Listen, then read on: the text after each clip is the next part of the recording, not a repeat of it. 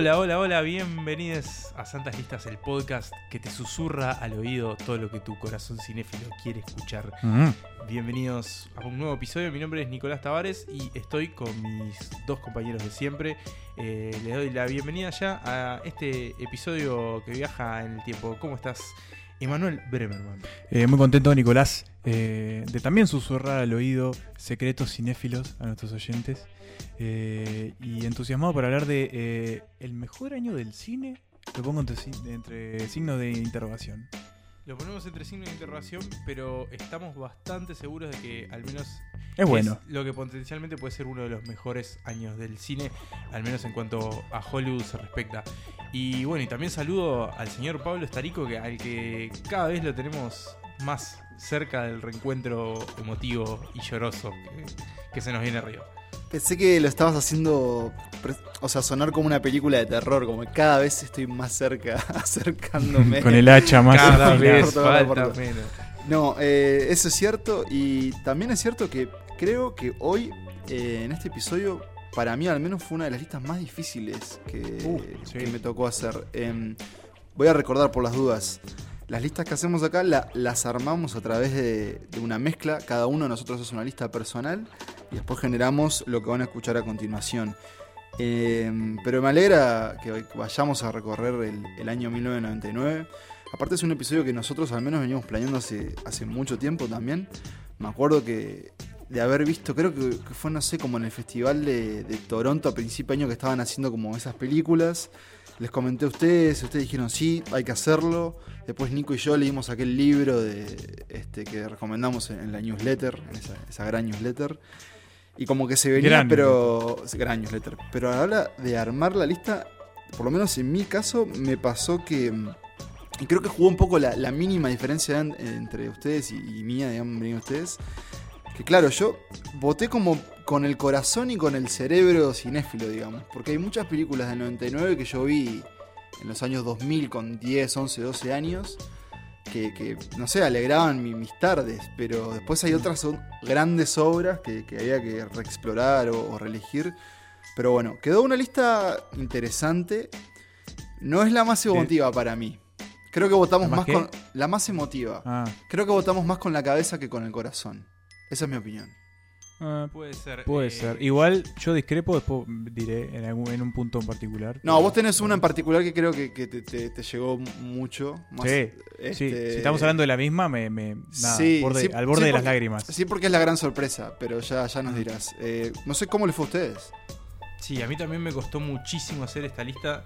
Eh, tenía una especie, una, preselección, digamos, de más de 20 películas y me costó mucho dejar eh, a la mitad afuera. En este caso, bueno, lo que vamos a escuchar hoy es un episodio extra large. La lista va a ser de 10, al contrario de las tradicionales 5.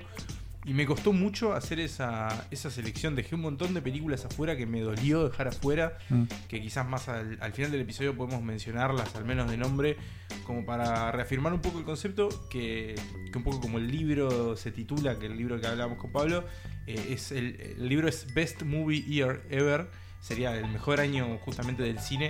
Eh, no lo damos como un hecho, pero bueno, sí. Lo tiramos que- sobre la mesa. Sí que es un año en el que se acumularon un montón de películas, que se estrenaron un montón de películas que, que terminaron pasando a la categoría de clásicos, de obras maestras, o que bueno, que ese año lo, lo marcaron un, un montón. Y estamos hablando de una lista que tiene 18 películas en total. O sea, para que vean el nivel de eclectitud de nuestras selecciones. O sea, hay películas, las listas son muy, muy diferentes, salvo algunas coincidencias muy pequeñas. En puestos decisivos, pero son pequeñas coincidencias. Después las, las Y- vamos a compartir igual. las- sí, las la vamos a compartir. Sí, creo que hoy es, una- es un buen Sí. episodio para compartir las listas. Y lo que iba a decir, le decía a Nico hoy más temprano, eh, que le decía, claro, este, yo, yo hice la lista de 10, pero a ver, todas me gustan un montón. Tal vez a veces sentimos que la película número 10 o no es un poco menos eh, No. preponderante en nuestro... Pero en este caso es como... Era tipo, pa, está en la 10, pero... Claro. Ah, y es el 10, pero tal, tengo que poner acá porque no hay vuelta. Inclu- incluso te diría que, que hay cinco más abajo que también te gustan un montón. Y a mí me pasó Claro. eso en particular, que, que se, se me juntaban grandes películas y otras que simplemente eh, creo que, o sea, te, te marcaban. Pero si les parece, vamos ya a adentrarnos en esta las 10 películas preferidas de Santas Listas del año 1999. ¿El mejor año del cine? No lo sé, averigüémoslo.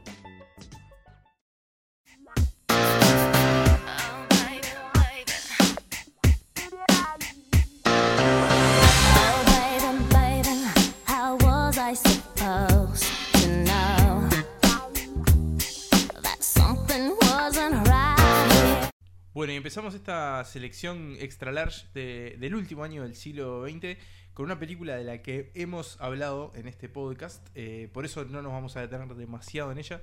Se trata de Las Vírgenes Suicidas, la película de Sofía Coppola, del que hablamos, bueno, justamente en el episodio que le dedicamos a, a Hace esta mucho directora En nuestra primera lejana temporada, en el ciclo Sensaciones, con Pia Superviel como invitada. Eh, y bueno, Una y amiga de la casa hoy en día. ¿verdad? Sí, sí, sí. eh, y ahí, bueno, ahí estuvimos hablando de, de esta historia de estas hermanas eh, adolescentes que, bueno, que justamente son vírgenes y son suicidas. ¿no? Sí, es una película... Gran, grande, está todo en el título. son vírgenes y son suicidas. No, pero es eso. Son, eh, son, no, yo lo que a mí me gusta de esta película es esa fascinación que tiene este grupo de, de niños, de varones, con estas hermanas que son muy extrañas para ellos, pero a la vez no pueden dejar de pensar en ellas y están totalmente hipnóticos, hipnotizados por, por, por las cosas que hacen y, y- y la manera en la que se desenvuelven. Y mm, es eso, creo que es un gran debut para Sofía Coppola como, como directora. Porque es un debut, ¿no? O Es- estoy tirando un ca- sí, cualquiera. sí, es un- Es debut. un, es un debut de, de- ¿no? de ficción. Eso, o sea, como Ahí va. ya había hecho otros cortos ya. Pero Sí. hay que tener en cuenta eso. Eh, sos la hija de Francis Ford Coppola y te animás a vos también a perseguir una carrera eh, como directora. Más incluso después de lo que había hecho en El Padrino 3, donde ella fue muy Sí. criticada por su actuación. Incluso hay gente que dice que ella arruinó la película. Y se largó Gente con mala. bueno, fue el- gente muy mala. Eh, y se largó con Las Vírgenes Suicidas, que fue el, el puntapié de, de una gran carrera que sigue hasta el día de hoy. Y también otro gran trabajo de Kirsten Dunst, que ya Sí. había hecho papeles más como, como actriz infantil, ¿no? Como en entrevista con el vampiro. Y, y acá tiene como ese bruto protagónico como una de las hermanas. Y un joven Josh Hartnett también, ¿no? Exacto. También. Y ya para ir cerrando, porque estos primeros puestos van a ir medio volando, eh, suelo decir que la- para aumen- aumentar ese grado de temeridad de, de la amiga Sofía, eh, se animó a debutar con un libro también bastante clásico, ¿no? Porque es, o- no es un clásico de la literatura, pero es un libro que tiene bastante prestigio, que es un libro homónimo, eh, La Virgen Suicida, de Jeffrey Eugenides, un Exacto. gran escritor este, norteamericano.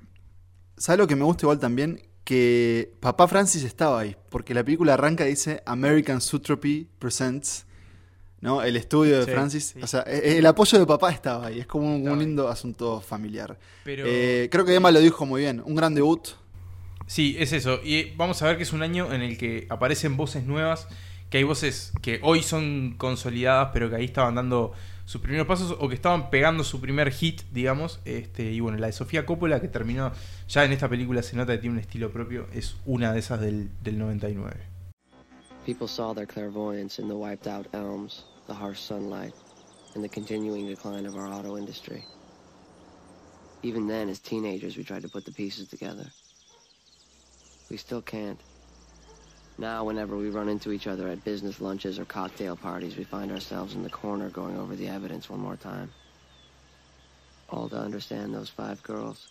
Bueno, y en el puesto número 9 ya arrancamos con una polémica, porque Sí, estamos hablando de una película que hoy es muy difícil de ver, eh, pero que en su momento fue muy... eh, no, sé si la, no sé si la palabra es muy importante, pero sí que...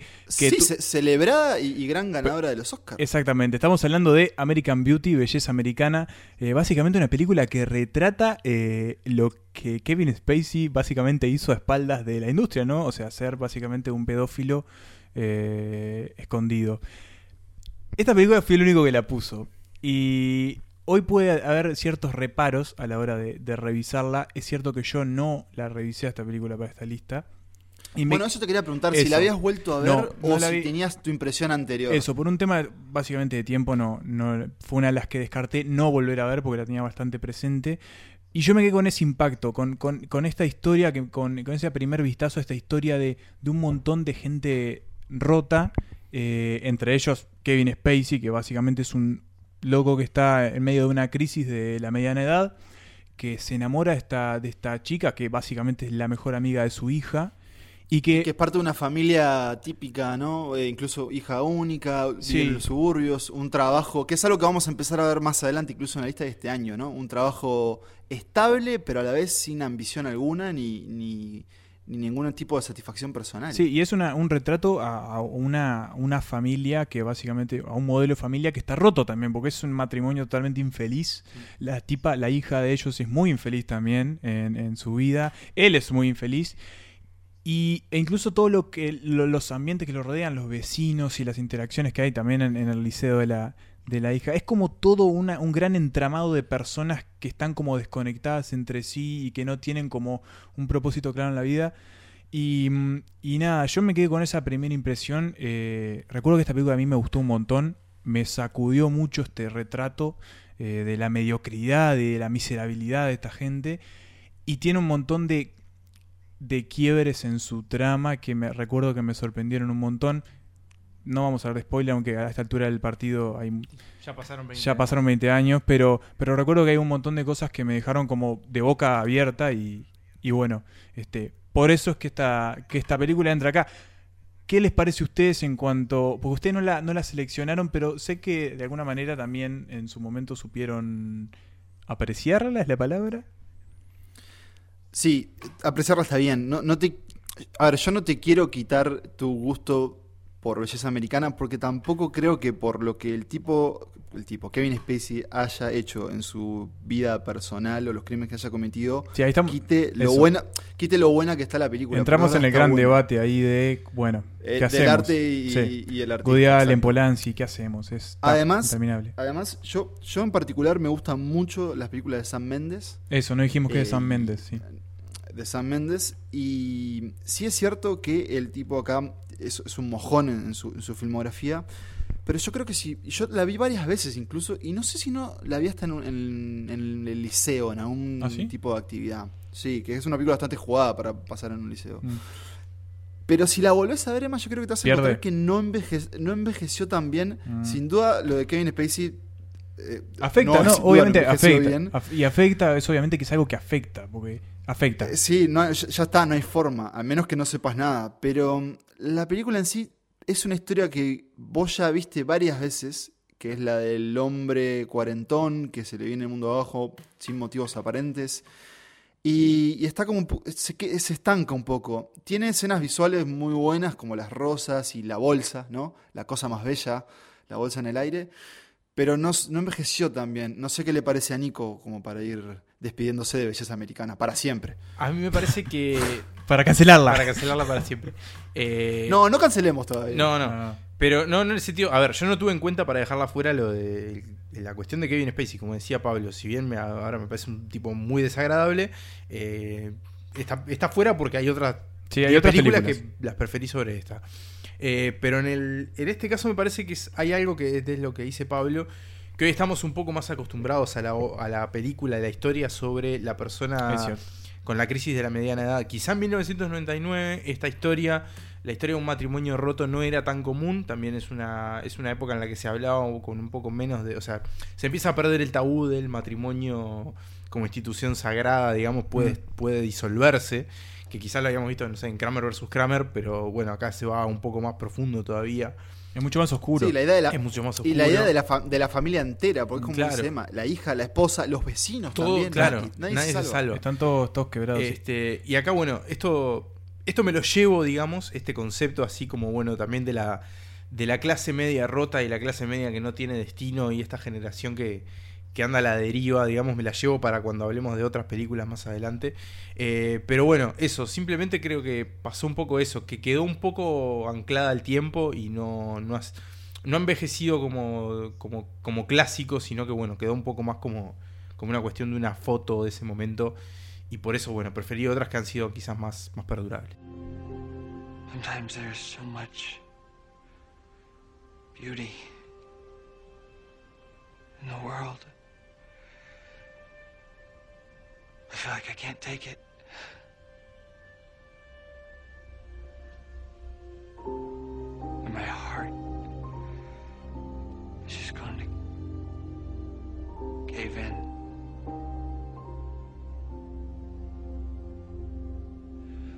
En el octavo puesto tenemos una comedia. Ahí pegamos un, un giro. eh, nos vamos al. al qué humor. comedia? ¿Y qué comedia? Eh, Pablo la definió muy bien como un cague de risa. Y estoy de acuerdo. Eh, estamos hablando de Election, una película que para una generación de, de jóvenes y adolescentes era un clásico del, del cable. Vos sabés que yo no sé ni cuál es Selection. Yo la descubrí, la descubrí Yo- con, el, con, yo- el, con el libro, con el libro de Brian Rafferty, de este que hemos estado hablando. Pero resulta que, Sí. que mi novia, que tiene 31 años, o sea, es un, un poco mayor, eh, la conocía y era para ella la palabra santa de la década. O sea, era top de todos los tiempos. Me pasó exactamente lo mismo. Yo la había escuchado, estaba en el libro, estaba en otras listas que, que- ciertos portales armaban sobre, sobre el, año 1999, pero hasta que Sofía, otra gran amiga de la casa, dijo, esta película la daban siempre, yo no tenía ni idea. Y me sorprendió mucho ver esta comedia de Alexander Payne con Reese Witherspoon y Matthew Broderick, Matthew, perdón, Matthew Broderick, eh, haciendo que, Nico, un duelo básicamente. Es básicamente es un duelo de voluntades, así lo, lo podemos definir. Eh, película liceal, digamos, se ambienta en un, en un liceo, fue filmada en, en liceos reales, de hecho, en, en Nebraska. Eh, bueno, Reese Witherspoon, muy joven, eh, es una alumna que quiere ser presidenta del consejo estudiantil, ¿no? Esta agrupación de estudiantes. Tracy Flick. Tracy Flick Flick. con su con su eslogan Pick Flick, exactamente. Y Matthew Broderick, eh, reconocido también por un papel estudiantil, digamos, el de Ferris Bueller.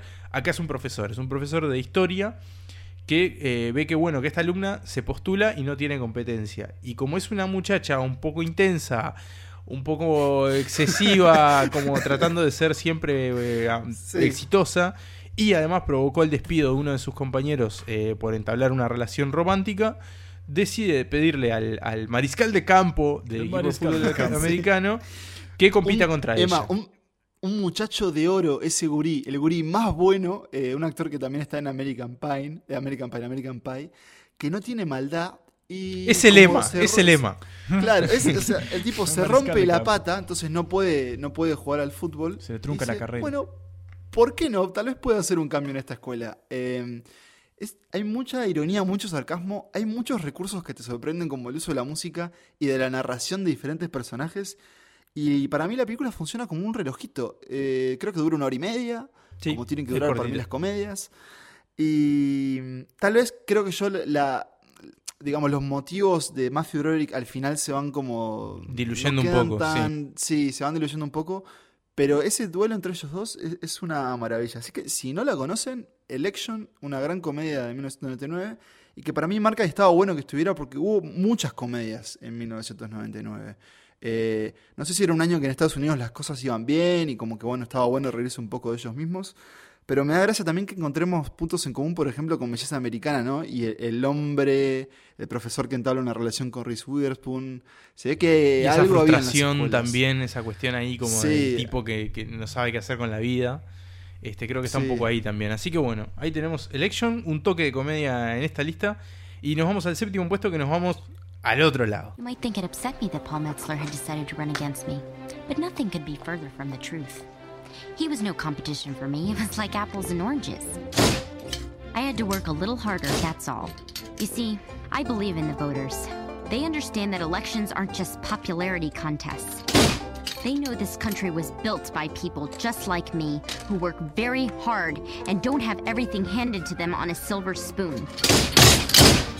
Señores, y si hablamos del año 99, más allá de las eh, los debates sobre su calidad, más allá de los debates de si estamos entre un crepúsculo mucho menos eh, eh, interesante de la carrera de uno de los grandes cineastas de la historia del cine, eh, ¿cómo no íbamos a poner Ojos bien cerrados de Stanley Kubrick? Eh, de esta película ya hablamos en el tercer episodio de este podcast, o sea, en los anales de la historia de este, de este producto que están escuchando en este momento. Pero igual, podemos eh, recordar básicamente que es la última película que filmó Kubrick, que está protagonizada por Tom Cruise, Nicole Kidman. Y básicamente eh, es, Perdón, que entonces eran, Eran pareja, pareja. y tal vez la pareja de Hollywood. y que básicamente, y mm, por Sidney Pollack, es también, ¿no? Sidney Pollack, no me estoy equivocando, de actor, sí, Sidney Sí, Pollack. también esa, sí. Eh, básicamente, eh, de nuevo, estamos ante un matrimonio que eh, funciona, pero hay unas cuantas, hay- y hay unas cuantas sombras en este matrimonio. Es, es una relación bastante oscura que, bueno, va a derivar en eh, un montón de, de aventuras eh, nocturnas de parte de Tom Cruise, pero bueno, también eh, Nicole Kidman va a tener lo suyo. Y no sé si seguir resumiendo porque es bastante complicado resumir el argumento de esta Es película, pero Es básicamente muy larga también. Es muy larga, es una película muy larga, pero nada, eh, yo esta película, más allá de que es eso, tal vez es de las menos favoritas en mi caso de, de Kubrick, creo que es un ejercicio eh, increíble de tensión y, y de erotismo y que es algo que no se ve tanto en la filmografía de Kubrick, salvo, no sé, Lolita eh, Exacto. o algún otro caso similar, pero es eso, es... es es una película muy perturbadora, muy oscura, baja muy adentro en, en- en las- en el alma y en, y en la, y en la condición humana en determinados ambientes y me parece que eso es bastante fascinante de esta película. ¿Me pueden recordar si Kubrick llegó a estrenarla o murió antes? No, murió antes. Murió antes. Murió antes Murió de que la ah. película... Yo, porque yo creo que justamente eso, la muerte de, de Kubrick, de alguna forma manchó el peso que tiene la película y cómo recibirla, ¿no? Cuando ya sabes que es la última Claro. obra Sí, de, sí, de sí. un tipo que había marcado el, el- el cine del siglo XX, sin dudas que en su momento tal vez la hizo ver como una obra menor, que igual creo que hoy en día está ganando de a poco más interés, incluso como que se sigue discutiendo ahora, sin duda por el aniversario, hay como, como gente, no sé, más adepta a adentrarse en, en ese juego de sombras que, que Emma bien describió. Y también es muy interesante la historia detrás de la filmación de la película. Eh, que básicamente la película está en Nueva York, pero se filmó gran parte en Londres. Que era donde Eh, vivía ¿no? Kubrick. Una- sin duda. Y, y que básicamente de alguna forma secuestró a Nicole Kidman y, y Tom Cruise porque se los llevó meses y meses para hacer la película. Eh, yo no sé si para jugar con sus mentes o qué. Bueno, viste que Pero- el amigo Stanley le encantaba jugar- manipular a, a sus actores. Preguntale a la pobre Shelley Duval, a ver qué, qué te tiene para Bueno. contar. Un, un pensamiento nomás, una idea nomás. A mí esta película, que yo no la puse en mi lista porque hace mucho tiempo que no la veo, incluso ya para la, la otra lista Stanley Kubrick también hace tiempo que no la veía, entonces confieso que la tengo que, que volver a ver. Pero esta película y otra que va a aparecer más adelante me hacen extrañar a este Tom Cruise. No el que corre, el Tom Cruise actor. Que actúa. Mm, sí. Que, claro, que imagínense con esta película de la que vamos a, a presentar más adelante, él venía de una década en los 90, increíble, o sea, 80, 90, y que después ya en los 2000 se convierte completamente en, en Ethan Hunt y Jack Reacher. Y La culpa es de la cientología. Eh, La culpa de la placenta. Puede ser, puede ser, pero me, me- me hace creo que me hace extrañarlo bastante. Bueno, sí, creo que todos extrañamos esa faceta de, del amigo Tom. Pero bueno, acá tenemos esta, el último testamento, el testamento del gran Stanley. Que bueno, sea o no una obra menor, eh, eso, estamos ante el final de la carrera de uno de los grandes nombres de la historia del cine. Así que, como siempre, tiene su lugar en este podcast que tanto lo admira. The the morgue woman at the. Yes?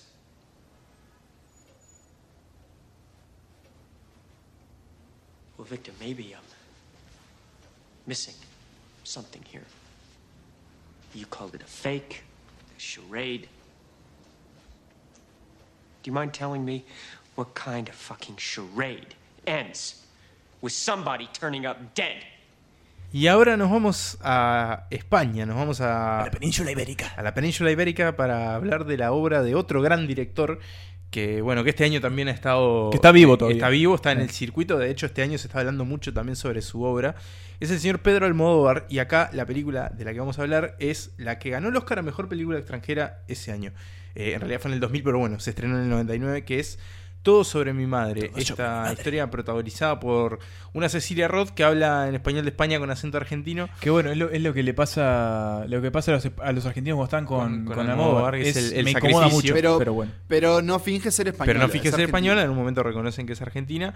Eh, una Cecilia Roth que en ese momento era pareja de Fito Páez, que tiene un cameo en esta película, hay que, hay que decirlo. Un Fito Páez muy flaquito. Muy flaco, muy flaquito. Nosotros lo estábamos viendo y Mighty Minogue dijo, ¿ese es Fito? Y yo dije, ¿sabes qué? Creo que sí. Pero bueno, sí. Bueno, sí, Eh, Penélope Cruz, muy joven. también. Y, y bueno, y es esta historia de esta mujer, Ceci- o sea, justamente Cecilia Roth, eh, es, una, es una madre que pierde a su hijo, un hijo adolescente, digamos. Eh, su hijo muere atropellado y esta mujer parte en busca del padre de este muchacho, eh, que bueno, le implica ir de Madrid a Barcelona, reencontrarse con viejas amigas, conocer gente nueva. Es una historia eminentemente femenina, digamos que por fuera de este hijo que muere, el resto de los personajes son, o al menos eh, quizás no nacieron, pero se sienten y son físicamente mujeres. Eh, es una historia de eso, eminentemente femenina, sobre la pérdida, sobre el amor, sobre la maternidad, sobre la vida, la muerte, eh, y es eso, es una gran obra, muy emotiva, muy emotiva, eh, y es, nada, es una de las grandes obras de Almodóvar, creo yo. Yo no, cuando estábamos armando cada uno esta lista, yo no quería quedarme solo en Estados Unidos, si bien es cierto que fue un año muy interesante para lo que salió desde Estados Unidos. Y quería saber qué más estaba pasando. Incluso quería ver qué pasaba en América Latina. No encontré como grandes obras que me interesaran en un principio. Pero obviamente todo sobre mi madre fue como, como una explosión para Almodóvar. Recuerdo mucho ver ese afiche en el videoclub, el de que es un- una ilustración de Cecilia Roth. Y también obviamente creo que estábamos un poco inspirados por, por Dolor y Gloria, la última película de él que nos gustó mucho a todos, para volver para atrás y, y ver, bueno, un poco cómo se iba formando este, este gran director español. Eh, yo por ahí leí un- una definición que la, la describía como una película melodramática, en el sentido que en realidad es un drama que muchas veces todo está un poco exagerado o hay ciertas, eh, ciertos comportamientos que tal vez no parezcan muy naturales, Sí. que sin embargo... Bueno, de hecho, Almodóvar ha- hecho una carrera en base a eso, Sin duda. al, al melodrama, ¿no? Claro, pero por ejemplo, es, el gran melodramático de... Pero comparándolo con Dolor y Gloria, los colores chillones. Dolor y Gloria está un- Bueno, bastante pero- más asentado. Dolor pero, pero es que Dolor y Gloria es una rareza en la filmografía de Almodóvar. El, el cine de Almodóvar es esencialmente melodramático y esencialmente como histriónico. O sea, las emociones están como muy a flor de piel, hay como está así como permanente, Sí, como esa permanente explosión de lo que de lo de del, del drama, que eso es lo que lo transforma en Mm, el Pero para mí él después se, se puso más. eh, se puso un poco más sugerente en el sentido, por ejemplo, vos tenés dramas como Volver.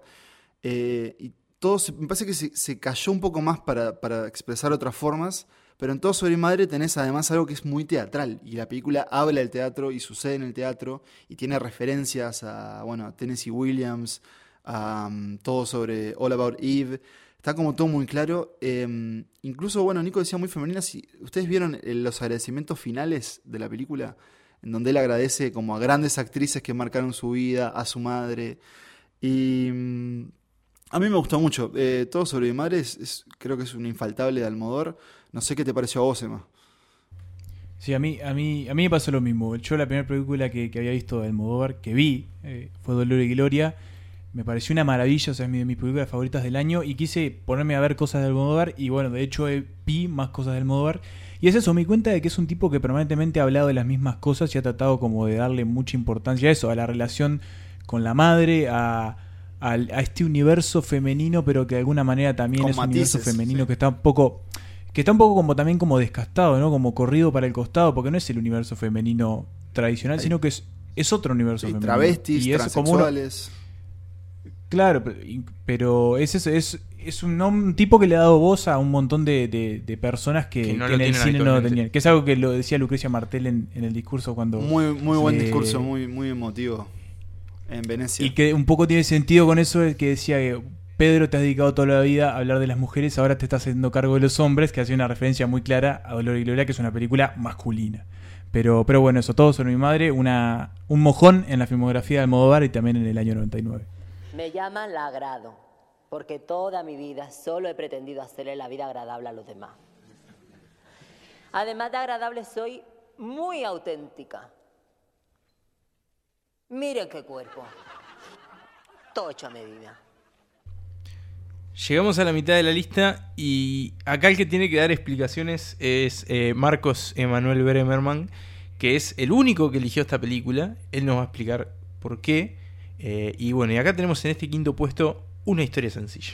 Sí, señores, porque uno de los grandes, grandes debes de mi vida es el cine del señor David Lynch. Eh, de a poco me he ido metiendo en su filmografía. Y encontré el momento exacto para ver una película que dicen que es muy diferente a todo lo que ha hecho él, eh, que justamente se estrenó en el año 99 y es una historia sencilla. Justamente como lo dice el título, es una historia muy sencilla. Es básicamente la historia de un veterano que está muy distanciado con su hermano, vive con su hija, eh, un veterano, veterano ya eh, largo, ¿no? 80 y pico. Vive con su hija que tiene algunos problemas mentales, no muy graves, pero sí que le, le- como le dificultan el habla y un poco el entendimiento.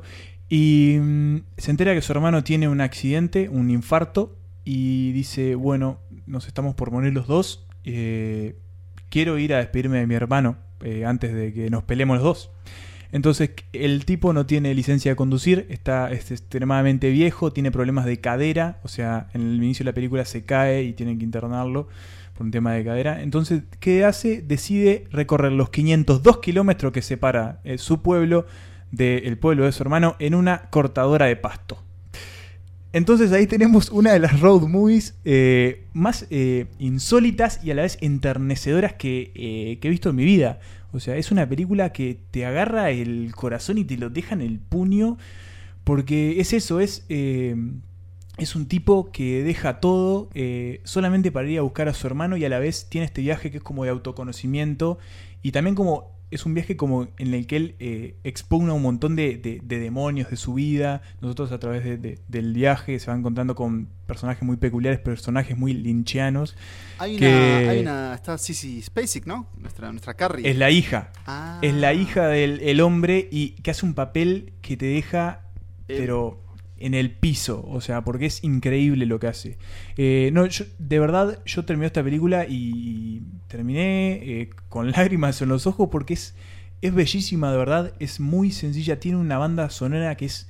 eh, me hizo acordar mucho la de París, Texas, que, que es increíble. Bueno, Es perdón, eso, es la historia perdón, de un perdón tipo- interrumpa, sí. pero yo cuando vi que hayas elegido esta película pensaba, ¿cómo a Emanuel le gusta la historia de, de estos hombres rotos que se van por el camino en busca de algo, ¿no? Pensando en, obviamente en, en Paris, Texas.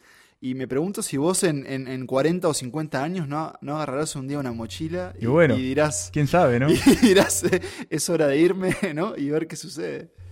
Y hay una gran conexión con París, Texas. Porque ¿quién es el hermano del protagonista? Harry Dean No, Stanton. me muero. Sí, El- este que el bueno, parece, universo parece el final. cinematográfico Benders. Sí, sí, sí. Eh, hay, hay un detalle que me, también me terminó de romper el corazón con esta película, que lo averigué después.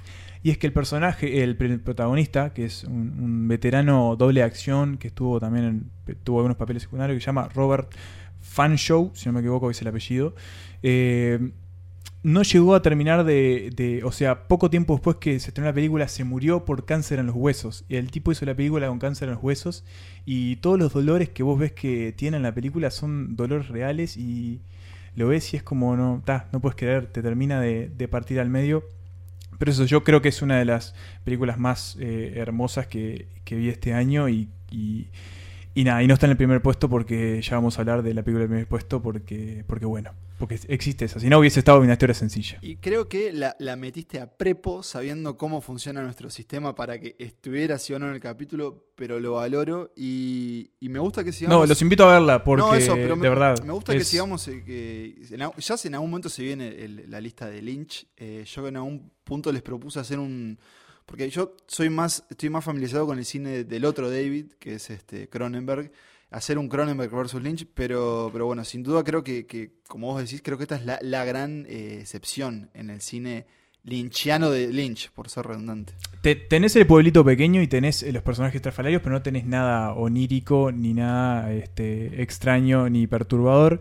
Y es una película de Walt Disney, señores. Eh, muy extraño, pero, pero es así. Así que bueno, una historia sencilla. Los invito a todos a verlas porque es una historia sencilla y bellísima.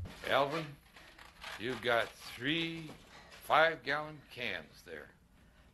15 gallons of gas. What do you need so much gas for, Alvin? Sig, you're one nosy son of a gun. You got that right.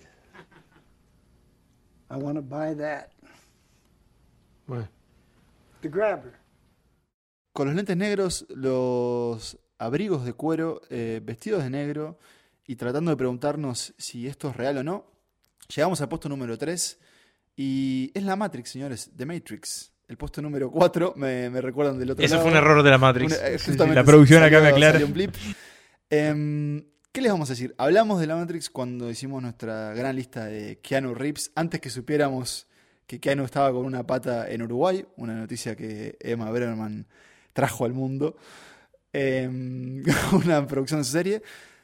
Pero básicamente tenemos una película que marcó el año 99, para mí marcó el cambio de siglo. eh, y también, ¿qué más? Marcó la moda, marcó el cine de acción, marcó el uso de efectos. tecnología en el cine. Exacto, el uso de efectos especiales. Fue la llegada de las, los entonces hermanos, ahora hermanas Wachowski. em, fue la consagración. Wachowski. Sí. Wachowski. La Wachowski. Wachowski. La Wachowski. Wachowski. Eh, agregué una vocal donde no iba. Consagró a Keanu Reeves como estrella de acción, un tipo que había hecho Point Break eh, y Máxima Velocidad, ¿no? Speed. Pero ahora, ahora también, bueno, otra cosa, fue el encuentro entre un cine, ¿no? Y otro, el cine de Oriente y el cine de Occidente, las artes marciales. O sea, ¿qué no inventó Matrix de alguna forma? Cambió la forma de, de cómo se hacían las películas y era una película que cuando la ves, o sea, cuando la ves por primera vez no te lo olvidas más. Eh, yo recuerdo de, de jugar a hacer el tiempo bala, ¿no? Que también fue una referencia también para, para todo, para los videojuegos y para demás. Pero me pregunto a ustedes qué les sucede. Yo creo que con Nico estamos, somos un poco más adeptos a Matrix que vos, Emma. No, eh, a ver, es lo que ya dije que pasa con esta lista. Eh, Matrix es una película que me encanta y vi las dos peores en el cine, pero ta, eso no, no quita que, que haya sido una experiencia que, que viví muy chico, que me impactó mucho por, bueno, todas esas ideas entre filosóficas y tecnológicas que, que te metía en la cabeza, que eran muy impresionantes. Eh, pero bueno, nada, está, está un poco más atrás en mi lista por eso, porque había que elegir el orden, pero... Pero nada, también es una película que me encanta, tuvo, creo eso, tuvo una incidencia enorme en lo que es el cine hoy también, y se viene la cuarta parte, señores. Sí. Viene la cuarta parte. Como Eh, que esto no lo quiere la sabíamos- cosa. Esto no lo sabíamos cuando hicimos el episodio de Keanu, pero bueno, ahora sabemos que hay una cuarta parte en camino. Oficial, con Con- una con la de, las, de las. Wachowski. Una de los Wachowski, pero con Carrie Ann Moss y con Keanu Reeves eh, a bordo. Este sí, quizá eh, Pablo estamos un poco más en línea. Lo que sucede cuando te parodian tanto es porque estás en, en la cultura, entraste a la cultura popular Sí, del momento. bien hablado. Creo que Matrix no solo fue eso, sino que la, la incluso la trascendió más allá de que después, bueno, tuvo sus dos secuelas que, que fueron de, de menos a menos todavía. Sí, igual eh, la- a mí me- yo me divertí mucho en la 3, Sí. pero ta, es una, una Este, mierda. Pero esta, esta primera película, la verdad que fue eso, fue, fue revolucionaria, porque era cine de pochoclero, digamos, pero a la vez, bueno, trataba de tener un cierto peso artístico y filosófico por detrás. Este, y lo que, y lo que le agrego, este, además de bueno, todo lo que hemos hablado de la innovación y todas la- las cuestiones que ya hemos mencionado, eh, es que bueno, que también era una película que en su momento era muy relevante por la cuestión de la emergencia del mundo digital, ¿no? Eh, Sí. ese cambio de siglo que se El venía acabose. arriba, ¿no? Se nos van a, nos van a comer las máquinas. eh, y bueno, trató también de, de reflejar un poco el, el mundo en el que se vivía en ese momento, ese miedo a la, a la tecnología, ¿no?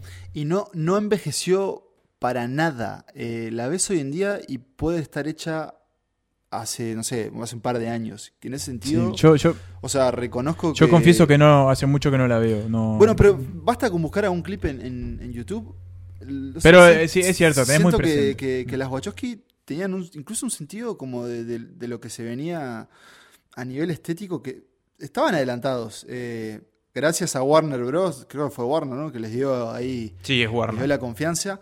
Y que además, gracias a esta película, eh, años después tendríamos a John Wick, ¿verdad? Porque ahí fue donde se conocieron los directores de John Wick, que eran los dobles de acción de Keanu. Y bueno, Bueno, y otra película con un rodaje muy complicado y entreverado también, ¿no? Eh, ¿Ah, que ¿Hubo bueno, merca? no, bueno, pero obviamente cuestiones de presupuesto, qué están haciendo estos muchachos con nuestro dinero allá en Australia, que no sabemos muy bien dónde están, este, reventando helicópteros y haciendo películas filosóficas, ¿qué, qué, qué, qué es esto? ¿Qué es Dame esto? explosiones. ¿Pero qué es esto? Este, y perdón, pero también bueno, sí, un tiene gran, una gran gran papel como villano de Elrond, ¿verdad? El señor Hugo Weaven, como el, Sí, el el agente Smith. Rey Elfo. que después, bueno, los, los Wachowski y las Wachowski re- replicarían y multiplicarían por mil. eh, eh, eh, En la secuela. Las secuelas son una exageración, tienen cosas muy interesantes y cosas muy divertidas. Pero bueno, vamos a ver qué más tienen por la 4. Yo por lo pronto estoy interesado. Eh, pago para ver. Mm, Eh, Sí, ha- habrá que ver, habrá que ver. está- tenemos que. El nosotros- futuro, el futuro lo dirá. eh, Pero ¿por qué son, La bajo del ¿por torrent. qué son tan escépticos, señores? O sea, algo tienen. No, algo no. tienen- o sea, algo- no pago porque no pago para ir tienen al cine, pero está. Y para mí lo que tuvieron problemas de secuelas es que, bueno, deben haber sido filmadas eh, back to back, ¿no? Una tras de otras. Se nota que. está- 2003-2003. Sí, por eso se nota que está como apurada la cosa. Ahora pasó el tiempo y a veces el tiempo ayuda. The Matrix is a system, Neo. That system is our enemy. But when you're inside, you look around, what do you see? Businessmen, teachers, lawyers, carpenters. The very minds of the people we are trying to save. But until we do, these people are still a part of that system, and that makes them our enemy. You have to understand, most of these people are not ready to be unplugged. And many of them are so inert, so hopelessly dependent on the system, that they will fight to protect it. Malkovich, Malkovich, Malkovich, Malkovich, Malkovich, Malkovich, Malkovich, Malkovich, eh, Malkovich, Malkovich. Por si no lo entendieron, eh, estamos hablando justamente de Being John Malkovich, eh, el debut como director del señor Spike Jones, y acá lo volvemos a vincular, ex novio de Sofía Coppola, eh, y también... ¿Ex la- marido o novio? Mm, Ex marido. amante, no sé, digamos. Pues, pues, no- Ah. Hubo un vínculo no sé, sentimental. No sé Sí, si sí, hubo sí. nupcias. Eh, y la primera gran colaboración entre el señor Spike Jones y un gran amigo de la casa, el señor Charlie Kaufman, que le digo acá, va, va a estar en Santas Listas algún día. No sé cuándo. Bien. Ah, ah, No sé si va a estar en Santas Listas. Sí, no sé si en la temporada 20, pero vamos a tener al señor Charlie Kaufman. Eh, Antes igual viene el capítulo. Sin duda, para, para demostrarle que lo queremos. Eh, confieso que yo nunca había visto eh, Quiere ser John Malkovich. Sí la recuerdo como, de nuevo, un, un- un término que ya hemos usado acá antes, una película de ISAT, porque ISAT se ve que lo programaba gente muy drogada. Eh, y siempre Como, me- como John Cusack en esta película. Totalmente. Y siempre me llamaba la atención también ese afiche con las 100 decenas, infinitas caras de John Malkovich. Un actor que a mí, John Malkovich, les confieso que no, no me genera tanta cosa, No. pero que bueno, acá lo, lo muestran justamente sí mismo como un actor eh, reconocido, celebrado, y un actor que a través de un extraño rincón en una oficina donde el techo está muy bajo, uno se puede meter en su cabeza por 15 minutos. Esa es la premisa de John Malkovich y es, la, y es el primer, o sea, es el primer paso hacia una locura de experiencia que es ver esta película. ¿Ustedes ya la habían visto? Yo la, la vi este año, no para esta lista, pero la vi un día que estaba, nada, buscando algo para ver y la puse, eh, estaba ahí en HBO y la, y la vi, fue hace unos meses y hace mucho tiempo tenía ganas de ver eh, esta película porque eh, creo que era medio la ficha que me faltaba de Kaufman, entonces quería como completar el, el- el fichero. Y, y es eso, es, es una demencia, aparte es una película muy divertida, permanentemente estás eh, siguiendo las Pero es locuras. oscura- es os- es es, oscura es también, muy oscura es muy y sobre todo es muy oscura en cuanto a, lo que le genera a ellos estar en la cabeza de este tipo, en, en cuanto a las necesidades que empiezan a tener y en cómo ellos empiezan a procesar determinados sentimientos hacia otras personas. Es muy extraño eh, y es muy turbio eso. Pero en algo que quería acotar lo que vos dijiste, Pablo, es que también se toman un poco en joda y lo y medio que lo medio que lo agarran medio para la joda a John Malkovich porque recuerdo que siempre nadie le invoca la película que el tipo actuó entonces es como es un actor reconocido Sí. pero nadie se acuerda dónde lo vieron entonces como estás Dice, como vos dentro Sos, vos sos el, el- el de la peli del ladrón. ¿no? Sí, entonces es como, es como estás dentro de la de accedes a una vida que de alguna manera es como privilegiada, pero a la vez es como bastante mediocre también. Entonces como que oscila en eso que está que está súper bueno. Eh, dato, eh, dos datos en realidad. Eh, uno que es, eh, bueno, el chiste ese de, ah, en la película del ladrón de joyas que todo el mundo le dice a John Malkovich, en realidad en el futuro, o sea, cuatro, cuatro años después de, de esta película, hizo de un ladrón de joyas en Johnny English, Ah, ¿no? Así que ahí, estuvo atento el, el guionista. Y así como Will Smith pudo haber protagonizado Matrix eh, en un universo paralelo, Fua, hay un bosta. universo paralelo donde esta película se llama Quiere ser Steve Buscemi. Dato. Sería buenísimo. Era Quiero ver esa película. Hagan esa secuela. esa secuela. Otro dato, eh, hay una conexión más metafísica, digamos, pero quizá un poco filosófica entre esta película y Get Out, la película de Jordan Peele. Bueno, sí. Porque no solo comparten en su elenco a Catherine Keener, sino también esta cuestión de eh, Una- estar en la cabeza de otro, ¿no? Mm. En el- un Sí, cuerpo y en una la otra Catherine, mente. y una Catherine Keener increíble. Sí. Este, nunca le había visto un papel así, o sea, tan como dominante. Súper manipuladora. Y el juego de la película es que básicamente todos se enamoran de Claro, ella. ese ¿no? triángulo amoroso eh, entre Porque ella. está también una joven Cameron Díaz. Cameron Díaz irreconocible, irreconocible. sí, con un- y bueno, y un- John Cusack también, que era otro actor, en ese momento era uno, no sé si decir un galán, pero bueno, un actor muy, muy cotizado, también casi irreconocible. Y John Malkovich, hippie. que se presta para esto y se tira de cabeza y, le sa- y lo hace muy bien, o sea, se autointerpreta de una forma muy divertida. Qué ojo, muy difícil porque de alguna manera él este, se muestra como una persona un poco pedante y un poco bastante desagradable y... Y hasta un, hasta un poco perverso. Entonces en vos decís, este... ¿Lo habrá querido hacer tipo...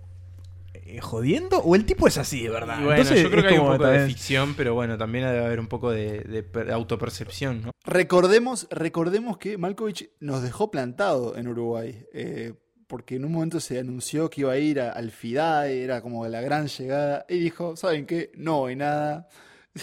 Pero mm, quiero, quiero rescatar igual, quiero rescatar igual algo que Nico eh, sugirió más temprano, que acá también tenemos, porque como el gran chiste visual de esa película, que es esa oficina en el piso siete y medio, ¿es? Siete y medio. Sí, con el piso, Siete y con el medio, piso cortado. Donde, claro, literalmente se te viene encima. Tienen que ir todos agachados. Este, se, se cuenta que es porque en realidad el fundador de ese edificio eh, se había enamorado y casado con una enana. Entonces le hacía como un lugar en el mundo. Pero bueno, a ver. Es como nosotros- insólito todo aparte. Hemos- es una película para Charlie falopeado, es es una película Charlie para haber Kaufman. drogado esta. Como todas las de hemos Charlie trabajado en, en- en reacciones y, y como en esa cosa de cientos de computadoras. No quiero. Ninguno de nosotros ha trabajado en, en cubículos, que, que es algo que se ve que en Estados Unidos estaba, era muy popular y era un, un tipo de, de recurso que usaban las empresas para tener más y más, y más empleados. Pero bueno, creo que de alguna forma, básicamente esta película habla de darte la posibilidad de vivir otra vida, que no es la tuya. Eh, incluso aunque seas un titiretero fracasado, con una gran capacidad para archivar. Pero bueno, creo que también tiene un poco en común con, Matrix e incluso con Belleza Americana, ¿no? Que es tipo que básicamente necesitan escapar de la realidad, aunque sea 15 minutos en la cabeza de John Malkovich. Malkovich, Malkovich. Malkovich, Malkovich. Malkovich, Malkovich, Malkovich. Malkovich, Malkovich. Malkovich. Estamos en el segundo puesto de esta lista de las películas de nuestras favoritas de 1999. El mejor año del cine, quizás. Eh, y llegamos a la que, la que creo yo es una de las grandes obras maestras de ese año y del cine en general, del cine reciente. Eh, me pongo de pie para hablar de su director, el señor Paul Thomas Anderson, a quien en este, en este podcast queremos mucho. Le- le película de la debemos que- un episodio, Le ¿no? debemos un episodio. Y la película de la que estamos hablando es Magnolia. Esta obra de más de tres horas, que bueno, que el propio Anderson ha dicho que si la hace hoy de vuelta la corta un poquito. Esta, esta gran historia sobre, que en realidad son varias historias, ¿no? Eh, esta, esta vida de muchas eh, figuras. Que Es un collage. Es un collage, exactamente, de estas personas que están conectadas, quizá incluso a veces sin saberlo, pero que bueno, que en el correr de un breve periodo de tiempo se enfrentan a distintas situaciones que los ponen cara a cara con la muerte, con la enfermedad, con el reencuentro entre las familias rotas, eh, con la cuestión de también de, bueno, la vida y lo duro que es la vida, pero también el potencial de, de felicidad que tiene. Eh, todo este collage de figuras de personas con un elenco enorme. Ahí tenemos, bueno, de nuevo a Tom Cruise. Está mm, Julian Moore. Está por ahí también eh, este señor, el que hace de policía. Se me fue su nombre. Eh, John C. Reilly. John C. Reilly, ahí va, exactamente. Está, como es, eh, nunca me sale el- su nombre de pila, pero siempre me acuerdo de su apellido, que es Macy. William H. Macy, Philip Baker Hall, eh, bueno, hay, bueno, hay un y montón Philip Seymour Hoffman. Philip Seymour Hoffman. Y eh, Tom Cruise. Ya lo nombramos, fue el primero que nombramos. perdón. Eh, Perdón. no Loco. me estaba prestando atención, Pablo. Presta atención, viejo. Feo, feo, feo. ¿Estás Este, acá o estás en Francia? Pero bueno, este, este entramado que se va conformando a medida que, que avanza esta historia es durísima, es una película durísima, eh, es una película que tiene una escala épica, eh, tiene una cosa hasta media bíblica, de hecho, bueno, hay una referencia muy clara a la Biblia a lo largo de la película que vamos viendo del número 82 o el 8 y el 2 que hacen una referencia al, libro del Éxodo, eh, a un pasaje en concreto que después se replica de una forma en la, en la película. Eh, pero bueno, esta historia que me partió el alma, me, me- la había visto mil veces, la vi de nuevo y me volvió a partir el alma. eh, porque es una película sobre la vida. Puede parecer que no pasa nada, pero pasa todo. Acá en esta película está todo. Nico, me, quedé con algo que dijiste al principio que me gustó mucho. Es una película sobre el potencial de la, la felicidad potencial. Que está además eso porque es eso, es tipo, la vida es una mierda, pero está la posibilidad de que en algún momento sea feliz. Eh, y es esa búsqueda de la felicidad y, y de las cosas que te pueden llegar a ser feliz, eh, lo que también hace como valer la pena vivirla. Eh, y creo que eso va un poco también, ¿no? Sí, Magnolia. pucha Y- la que vale la pena estar Sí, vivo. Pucha que vale la pena estar vivo. Eh, y nada, tenemos como la confirmación de Paul Thomas Anderson como uno de los grandes autores contemporáneos, ¿no? El tipo venía de Boogie Nights, un peliculón, se despacha con Magnolia y básicamente era, bueno, miren que vine a, a hacer las cosas en serio yo, ¿eh? Este, Hay un comentario que, que está en el libro del que hemos hablado, este libro de Brian Rafferty, el Best Movie Year Ever, eh, en el que menciona, bueno, un poco estas películas, algunas de las que hemos hablado hoy, que, que, bueno, hoy vemos que un Hollywood que está más volcado a las franquicias y a las cosas que dan dinero seguro. eh, y lo que plantea en realidad es que, que sería algo interesante de ver también, es que muchas de estas películas hoy serían series. Sí. ¿no? Bueno, o miniseries. yo- eso me estaba preguntando si en realidad Magnolia no sería un drama de ocho capítulos de Netflix. Sí, seguro que Exacto. sí. Sería una Este, serie. Hoy sí. probablemente si, si se fuera a hacer hoy eh, estaría en ese formato que bueno, Ojo. Que es como donde se destaca más como bueno hay más creatividad en este en este formato. Y hasta Matrix sería una serie. Hoy Matrix sería una serie. Eh, no sería una película, sería una serie. La dividiría en series, incluso te diría hasta dos temporadas, mira. Este, dos temporadas de ocho capítulos en Netflix. Sí. La primera toda disponible y la segunda te lo tiran en cuentagotas. Eh, igual para mí Magnolia no es el mejor Paul Paul Thomas Anderson, en mi, mi visión. Sí puede ser que sea el más ambicioso considerando eh, el, momento de su carrera de él, obviamente más allá de Boogie Nights, que sí, que fue muy reconocida y demás, pero bueno, sigue siendo un tipo medio experimental de todo. Y acá, como decían ustedes, demuestra que vino por todo. Pero creo que tenía más ambición eh, y su grandeza se va a empezar a ver más adelante, incluso más cercano a hoy, eh, tomando en cuenta, por ejemplo, sus cuatro últimas películas. Este, bueno, ya estamos hablando casi toda su carrera. Pero no es mi Paul Thomas Anderson predilecto. Sin duda, tal vez sea el más conmovedor. Estoy de acuerdo contigo. Eh, en el otro gran año que tenemos cerca está la que para mí es la mejor película de Paul Thomas Anderson, que es Petróleo Sangriento, que es nada, una cosa enorme que te atropella. Ya hablaremos de ella en un momento. Pero Ojo yo con creo The- que. Ojo con The Master igual. Yo creo que No, están ahí, no, cabeza a cabeza. Petróleo, Sangriento. Petróleo Sangriento le pasa el trapo de Master. Pero bueno, eh, yo creo que Magnolia sí es como. No la sienten como lo- la obra más como colosal y pesada y que se te viene encima de Paul Thomas Anderson. Es como Pero, pero, es como pero una hay cosa comedia también. que Y es bastante, es bastante llevadera para durar pero tres horas. me refiero más al- a, la dimensión que uno siente que tiene la película. Es como algo en que se te viene encima gigante, que es como que no tenés como manera de Es la vida. Pero Eh, sí, también hay una así. cuestión de que tienes una película también muy personal, ¿no? Eh, por el momento en el que la hace también, que bueno, es una película que trata mucho de la relación padre-hijo. eh, también acabó en este caso, eh, él estaba cerca de perder a su padre o ya había muerto su padre hacía muy poco, entonces también toda esa cuestión le jugó también al momento de, de pensar la película. Quiero hacer un, un pequeño, nomás un shout out al señor Philip Seymour Hoffman, que también estuvo en otra película que, yo nunca había visto y vi para esta lista, que es el talentoso señor Ripley. Y nada, solo para decirte, Philip, que te extrañamos. Y bueno, gracias por, por darnos tus películas y obviamente gracias por estar en Magnolia, este segundo puesto en esta lista de 1999 de, de Santas Listas.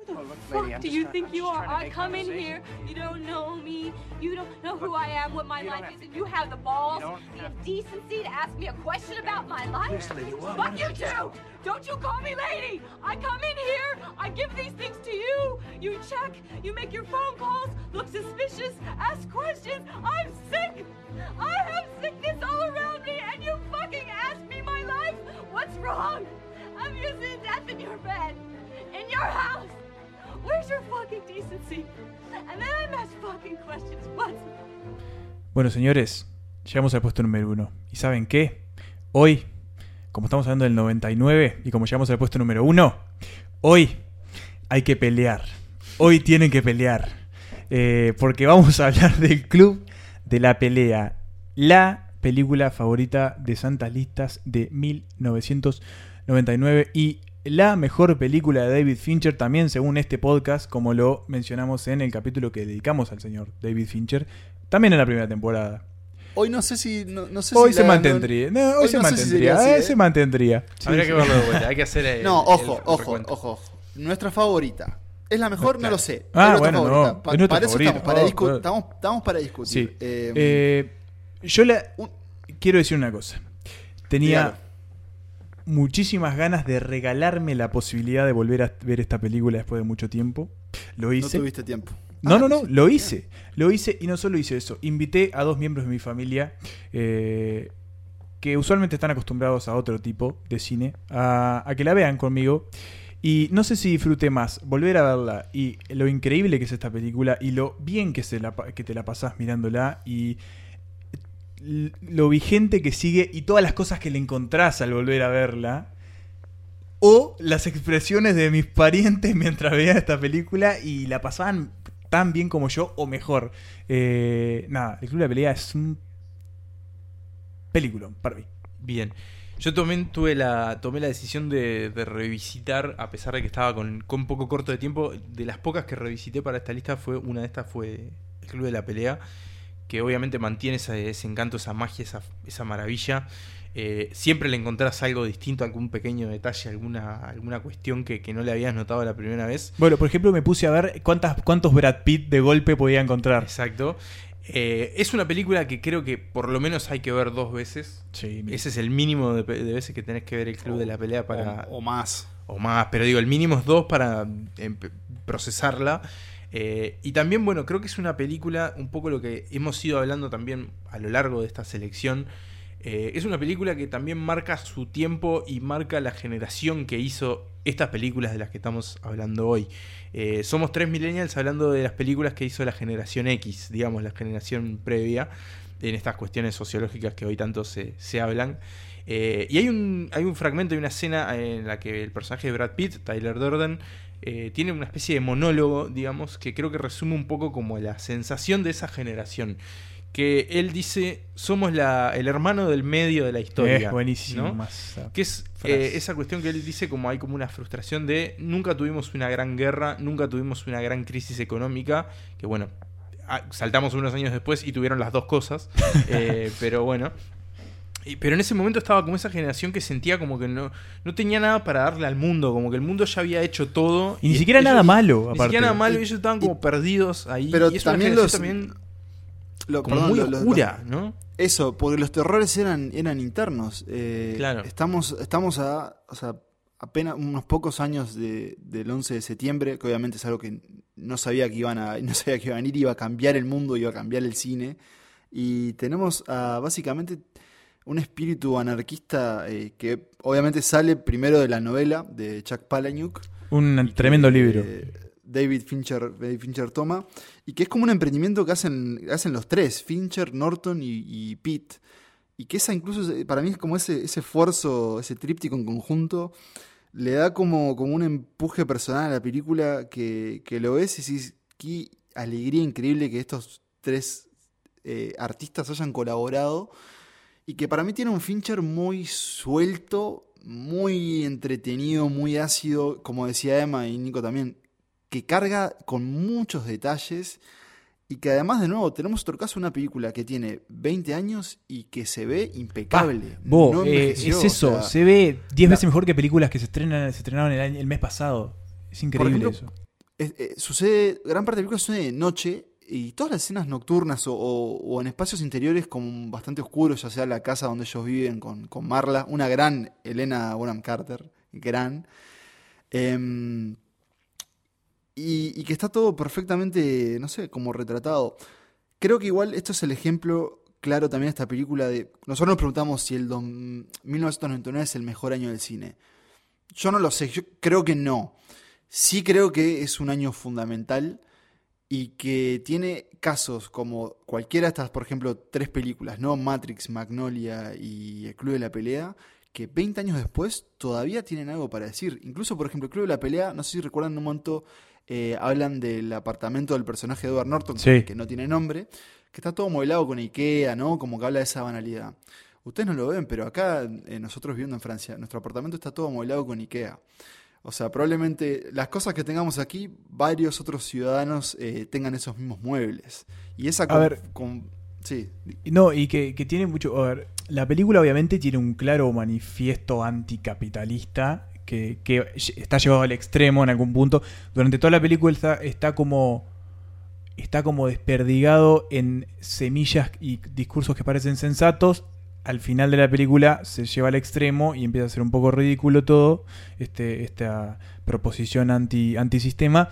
Pero claro, hay, hay un montón de cosas que, que es eso. Eran el 99 y hoy las ves y te la interpelás. Cuando el personaje de Edward Norton está en el avión y empieza a enumerar todas las, las, eh, las dosis de, de- de todo lo que enmarca el avión, tipo el- la amistad eh, empaquetada, es, él le llama como la dosis de amistad, que es el tipo que se le sienta en el avión y dura solo lo que dura el, el vuelo, la comida, es todo fragmentado. Yo decía, es como todo tan fresco y todo tan que se puede aplicar al- al- a lo que vivimos hoy. Que, que nada, o sea, tiene mucho que ver el texto de Palahniuk, pero también lo que hicieron Fincher y el resto es, con esta es una historia temporal, pero bueno, ahí lo ves que la película le pega a Apple, le pega a Starbucks, o sea, marcas que hoy siguen estando y que quizás incluso hasta son más grandes todavía.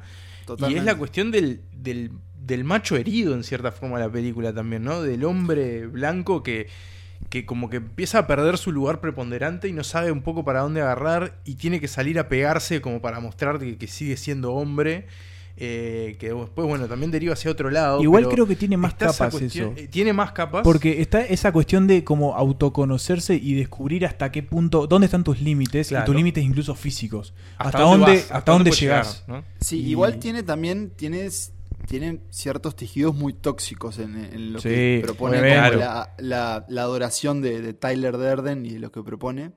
Eh, yo quería hacer un comentario nomás, que, que a mí también me gusta porque es, esta, esta película tiene, tiene como cierto... mm, Tiene como cierto espíritu perdedor, porque en realidad no fue un éxito de taquilla, incluso no sé si quedó medio ahí muy a- bastante abajo, pero fue ganando de a poquito, ganando en el videoclub, en el DVD, de a culto, e incluso generando clubes de la pelea reales, eh, que incluso es algo que hoy Chuck Palahniuk medio que se siente como, no arrepentido, Sí. pero diciendo, en Incluso realidad, en- no, en es el lo, no es lo que prólogo- yo No- no estaba quise hacer eso, buscando, claro. En el prólogo del libro, de la novela, lo dice. eh, el prólogo, él, él habla de que cuando se, se publicó el libro y después vino la película, que fue creo medio simultáneo, eh, se empezó a enterar de que, de que estaban surgiendo clubes de la pelea en distintas partes de Estados Unidos y un poco le dio un poco de vergüenza a eso, le dio un poco de, de nada, arrepentimiento también.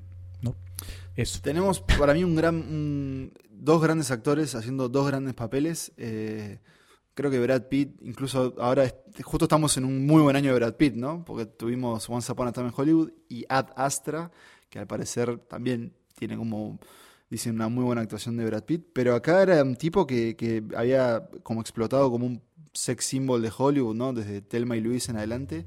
Y Sí, ahora igual ya había, en hecho, realidad- ya había hecho 12 monos igual, ¿eh? ¿no? Sí, pero sí, 12 monos de Terrible el mes anterior, pero, por- pero acá demuestra que, que Sí, sí, sí, tiene todas las herramientas, ¿no? No solo el físico, sino también este, el espíritu, digamos. Y bueno, Edward Norton, yo tengo como una cosa de que tengo entendido que el loco es bastante gilipollas.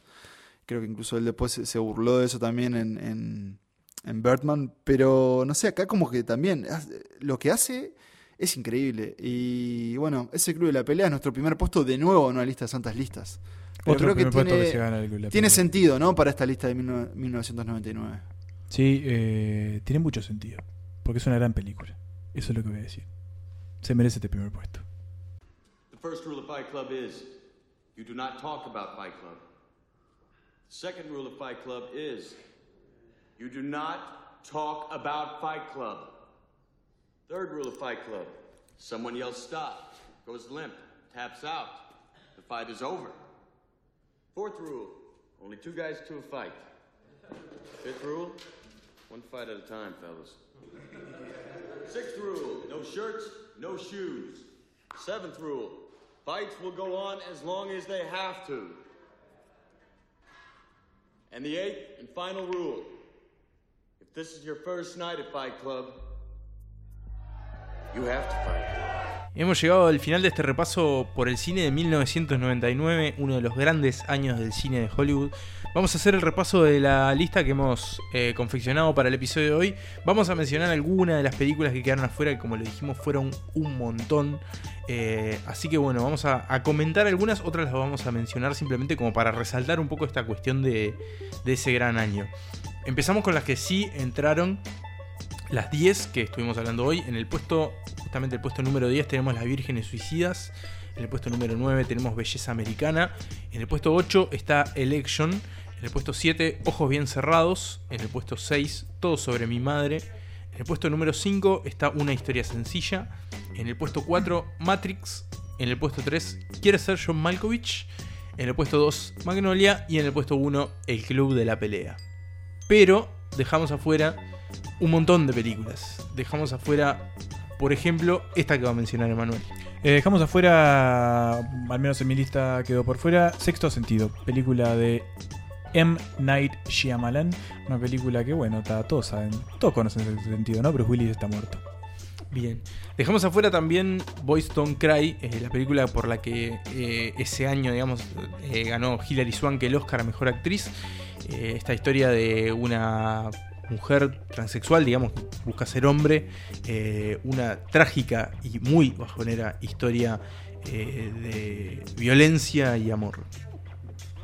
Y Pablo. También dejamos afuera otra gran película de terror que cambió al género, que fue el proyecto Blair Witch, que nos demostró que con una cámara y una buena idea podés hacer un- una película histórica y que para mí tiene uno de los finales más atemorizantes eh, y capaces de generar y probablemente generar a- que varios niños hayan hecho pipí en la cama. O en caca. La historia del cine. También, ¿por qué no? ¿Por qué no? Digo, ¿no? Y dejamos, bueno, bueno, esas tres Dejamos y un muchas cosas más. fuera. Dejamos pero un montón de creo que películas es como más afuera. decíamos, 1999 fue un gran año para el cine porque dejó cosas que sin duda también el tiempo las está ayudando, ¿no? Estamos a 20 años de estas Obvio. películas. No sé si 20 años del, no sé, del 2003, 2005 va a ser diferente. Pero ahora con perspectiva podemos apreciar estas cosas, renegar otras. Pero creo que la lista refleja que fue un momento determinante. Que igual si se ponen a ver el 2000 y el 98 había cosas interesantes. Creo que Hollywood igual, por ejemplo, no sé, venía de Titanic, Soldado Ryan, Shakespeare enamorado. Y de repente se encontró como, como creo que lo decían ustedes antes, como todas estas nuevas voces, eh, todos estos jóvenes treintañeros nacidos en el 60, se- o, bueno, sí, en los 60 o 70. 70s, por ahí. Y que tenían, no sé, ganas de romper todo, me parece. Y veremos ahora en el 2039, a ver cómo resisten estas películas, 40 años después. Exactamente.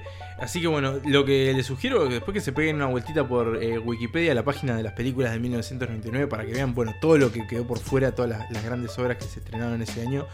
No sabemos si es el mejor año del cine, sí es uno de los grandes años. eh, bueno, hoy apenas rascamos una parte de eso, eh, así que bueno, los invitamos a, a explorar, eh, así como nosotros lo pudimos hacer, las películas de ese año. Y bueno, nos reencontramos en el próximo episodio de Santas Listas.